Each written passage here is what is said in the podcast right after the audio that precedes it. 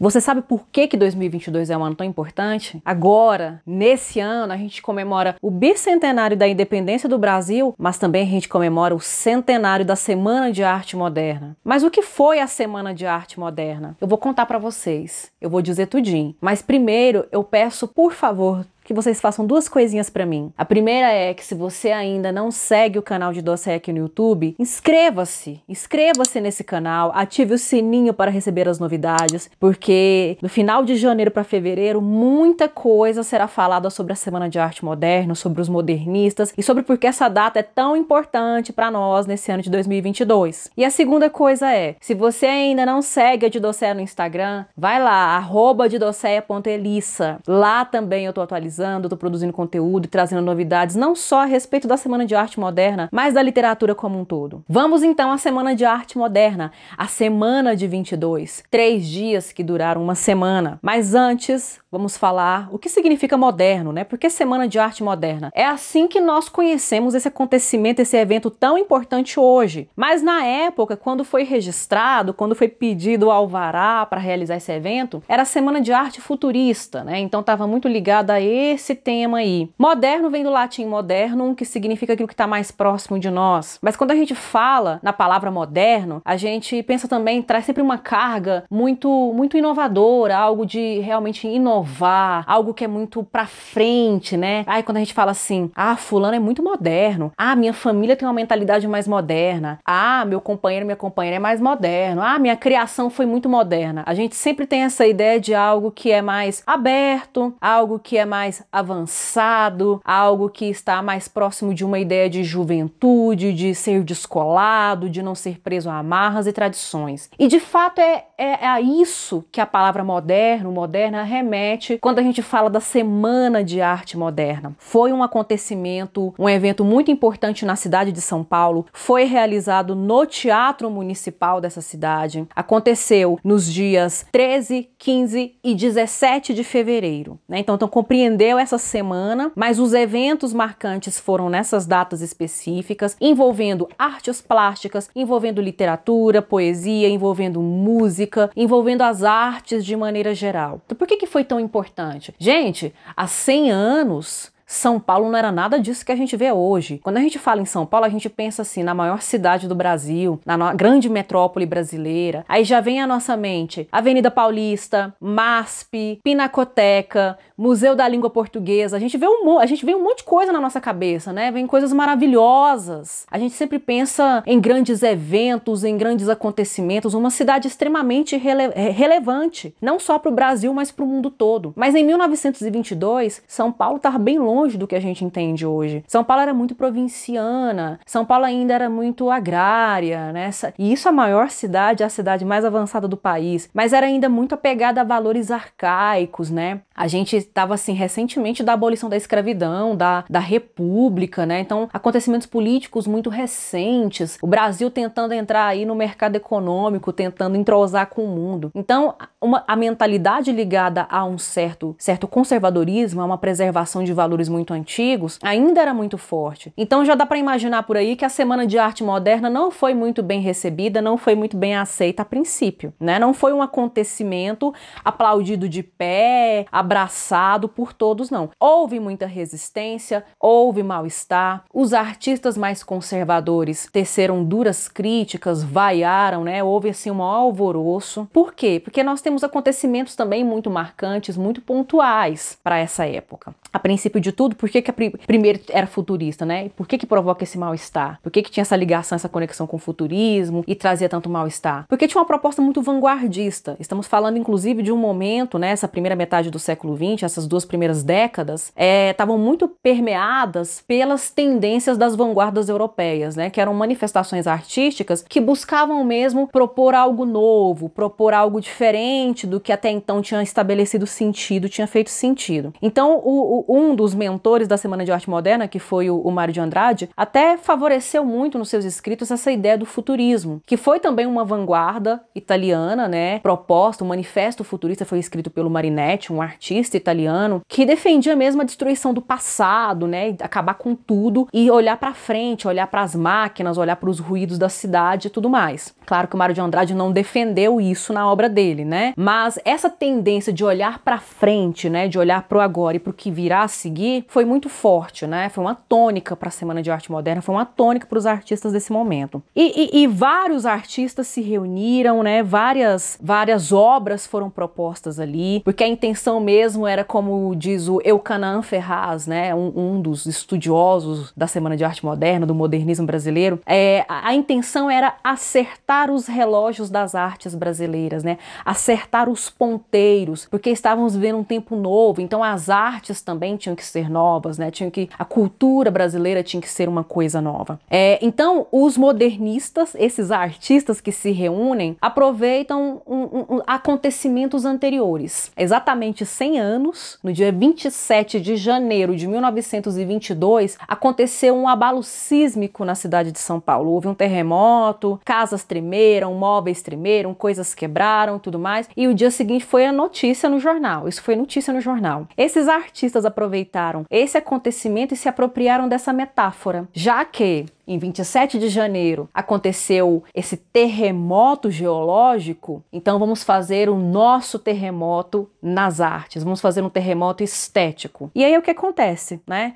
No dia 13 de fevereiro, a, a, as exposições mais marcantes são as de artes plásticas, vários artistas plásticos, cerca de 100 obras de artistas plásticos são expostas no Teatro Municipal de São Paulo. O grande carro-chefe da exposição é a Anitta Malfatti, o grande nome, né, a grande artista plástica, mas também há obras de Di Cavalcante, por exemplo, né? Há várias outras exposições, há esculturas, pinturas, mas o grande nome mesmo é da Anitta Malfatti. Além da Anitta Malfatti e do Di Cavalcante, outros artistas também que foram mentores da, da Semana de Arte Moderna foram Mário de Andrade, Oswald de Andrade, ou Oswald, né? né? Não é Oswald numa pronúncia mais inglesada, mas Oswald, Oswald de Andrade, bem abrasileirada mesmo. Essa, inclusive, foi uma das reivindicações, né? O aportuguesamento, o abrasileiramento do idioma, né? Da, da fala, da linguagem e também da literatura. É o Vitor Brecheret, que também teve obras expostas, né? Nessa, nesse primeiro dia, no dia 13. O Di Cavalcante, o Menotti Del Picchia, Sérgio Millier, Heitor Villa-Lobos. O Heitor Villa-Lobos, inclusive, no dia dele, no dia da apresentação dele, né? Que ele foi fazer a sua apresentação, ele estava com o pé machucado. E aí ele foi com o pé calçado e o outro enfaixado de chinelo. E todos o vaiaram. Ele foi muito vaiado, porque a, a, os, os mais conservadores, os mais tradicionais,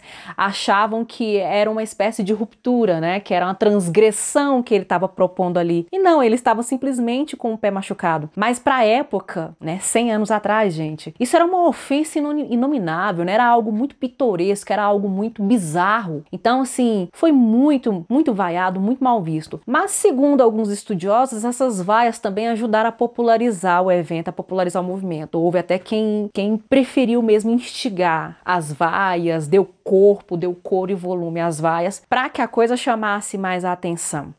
Mas além desse, desse episódio da Anitta Malfatti, né, que foi muito criticada depois pelo Monteiro Lobato, ele desceu a lenha nela, castigou, falou mal. Ela, inclusive, se sentiu muito atacada, ela até compartilhou depois isso com a amiga dela, que é a Tarsila do Amaral. Tarsila do Amaral também conhecida como uma pintora muito importante do modernismo brasileiro, mas ela não participou da Semana de Arte Moderna porque nessa semana especificamente ela estava em Paris. Ela voltou um pouco depois, não participou, mas estava ali, né, corroborando para a questão da identidade do Brasil aos moldes dentro do viés da perspectiva dos artistas modernistas, né? Inclusive ela foi casada com Oswald depois, enfim circulou ali no meio. Aliás, era conhecido como o grupo dos cinco, né? Era chamado de o grupo dos cinco, esses cinco artistas que andavam sempre juntos, que era o Mário de Andrade, a Anitta Malfatti, o Oswald de Andrade e o Menotti Del Picchia, né? Muito amigos, andando sempre muito juntos. Nesse dia do Heitor Villa Lobos, ele foi vaiado, mas também aconteceu que num dia específico foi lido um poema do, do Manuel Bandeira. O Manuel Bandeira não quis participar da Semana de Arte Moderna, há quem diga que ele estava adoentado. O, o Manuel Bandeira teve tuberculose, gente, então foi assim, uma via crucis para ele lidar com essa doença. Mas ele também não quis participar porque as primeiras produções do Manuel Bandeira vêm de um simbolismo e parnasianismo. Então a gente tem uma primeira poesia que está ligada às tradições, né, que está ligada a, a essas formas fixas que a tradição propôs. Então, de certo modo, é, é talvez até o Manuel Bandeira se sentisse um pouco desrespeitoso se de repente ele virasse as costas completamente para essa tradição na qual ele começou a escrever sua poesia. Mas ficou muito emblemático, porque o poema dele, Os Sapos, que está no livro Carnaval, foi lido pelo Ronald de Carvalho. E quando esse poema foi lido, as vaias também se agigantaram, se avolumaram demais. Porque, muito curiosamente, mesmo que ele não tenha se feito de forma intencional, o poema sugeria crítica ao parnasianismo. Mas dentro de todo esse movimento, gente, o modernismo foi muito complexo e a Semana de Arte Moderna já traz isso, já traz essa complexidade, né? Além dessa proposta de ruptura, né, de quebrar com a tradição, de propor um novo, né, de fazer algo voltado para o futuro, de pensar o futuro, houve também uma preocupação muito grande com a, a identidade brasileira, né? E, e, eu acho que é por isso talvez que a Semana de Arte Moderna seja tão importante para nós nesse centenário, porque em 1822 aconteceu a independência política do Brasil. Em 1922 houve esse movimento para se alcançar, se se ganhar, né, se chegar a uma independência intelectual, cultural, artística, estética, literária. Porque é, um, uma das, das propostas dos artistas desse momento era justamente valorizar tudo aquilo que nasceu no terreno brasileiro. E não é esse nacionalismo estúpido e, e violento que exclui o de fora, né, que o de fora não serve, que é xenofóbico. Não, não é disso que se trata.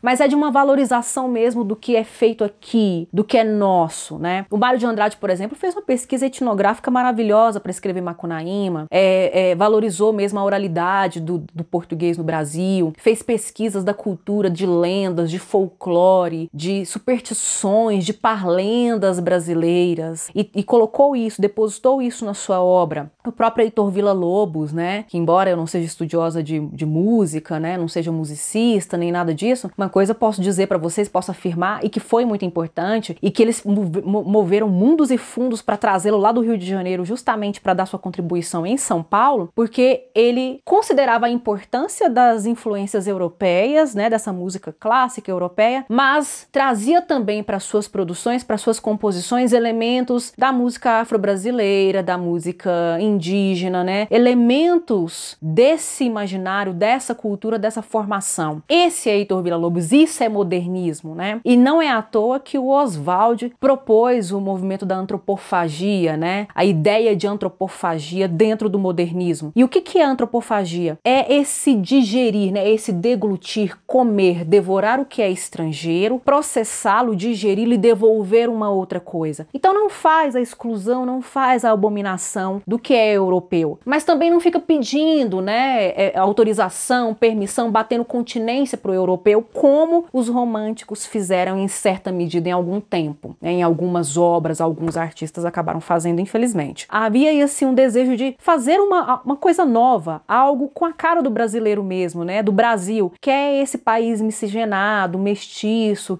que traz várias influências e tudo isso fica evidente também na arte. Inclusive, um dos grandes lemas desse, dessa antropofagia era a famosa frase tupi ou not tupi, that is the question, fazendo uma referência ao to be or not to be do Hamlet europeu, inglês, Shakespeare, mas fazendo referência às origens brasileiras, às origens nativas brasileiras, né? O que, que é a cultura brasileira? O que, que é a literatura brasileira? É esse resultado, é essa fusão de elementos nativos com elementos estrangeiros, com elementos de fora. E por essa razão, mais do que o modernismo, né, mas a Semana de Arte Moderna foi uma espécie de Belle Époque brasileira, o que é a Belle Époque? A Belle Époque foi um movimento que aconteceu na Europa, aconteceu na França, é, que trazia ideia mesmo de novidade, de moda, de gosto, de liberdade, de autonomia de criação, de autonomia, liberdade artística para as pessoas daquela época, para a arte daquela época, para os costumes daquela época. E apesar da Semana de Arte Moderna, no momento, né, no ano de 1922, não ter reverberado tanto quanto se esperava, reverberou depois. De 1922 a 1929 Por exemplo, a arte, a arte brasileira começou a girar em torno desse, dos resultados, né, dos, dos frutos que brotaram, que resultaram dessa, desse semear nesse primeiro momento, nessa semana tão importante. E na sequência, né, 1930, depois 1945 e até hoje no Brasil nas artes contemporâneas, na literatura contemporânea, nós vemos muito o reverberar dessa semana de arte moderna na nossa literatura, na nossa arte, na música. É o movimento Tropicália, por exemplo, foi uma retomada forte da antropofagia modernista. Então, mais do que simplesmente um movimento artístico, um movimento estético, teve fortes impactos culturais, políticos, mostrando que a arte pode estar no meio das massas. As massas permitem o surgimento da arte. É uma arte que quer se comunicar com o popular, com o povo, quer descer da torre de marfim, quer sair dessa erudição, quer se comunicar com todos. Né? Então, toda, todo esse, esse desejo, esse anseio, esse conjunto de intenções que os artistas modernistas tiveram, é algo que até hoje, quando nós estudamos arte, é algo que nós pensamos, que nós debatemos, que nós discutimos, porque é fundamental pensar a identidade brasileira, a identidade literária brasileira e de que maneira ela pode ser cada vez mais democratizada, uma vez que ela faz parte da constituição do nosso povo. E para finalizar esse, esse vídeo sobre Semana de Arte Moderna, que eu preciso acabar, eu poderia ficar aqui o resto da vida falando, porque rende, né? Existem fontes aí de pesquisa hoje, revista Claxon, revista de antropofagia, por exemplo, que eram os, os, os, os suportes, as plataformas que eles usavam para divulgar suas ideias, para divulgar essas, esses, esse, essa nova estética. É, são materiais de pesquisa que hoje ainda fornecem para gente tópicos para debate, mas eu preciso respeitar o tempo de duração. E nada melhor do que finalizar lendo a própria literatura. Eu vou ler para vocês o poema Os Sapos, do Manuel Bandeira. Enfunando os papos, saem da penumbra, aos pulos os sapos, a luz os deslumbra. Em ronco que é a terra, berra o sapo boi. Meu pai foi à guerra. Não foi, foi, não foi. O sapo tanoeiro, parnasiano aguado, diz: Meu cancioneiro é bem martelado. Vede como primo, em comer os hiatos, que arte, e nunca rimo os termos cognatos. O meu verso é bom, frumento sem joio, faço rimas com consoantes de apoio. Vai por 50 anos, que lhes dê a norma, reduzir sem danos a formas a forma. Clame a saparia, em críticas céticas, não há mais poesia, mas há artes poéticas. Urra o sapo boi. Meu pai foi rei, foi, não foi, foi,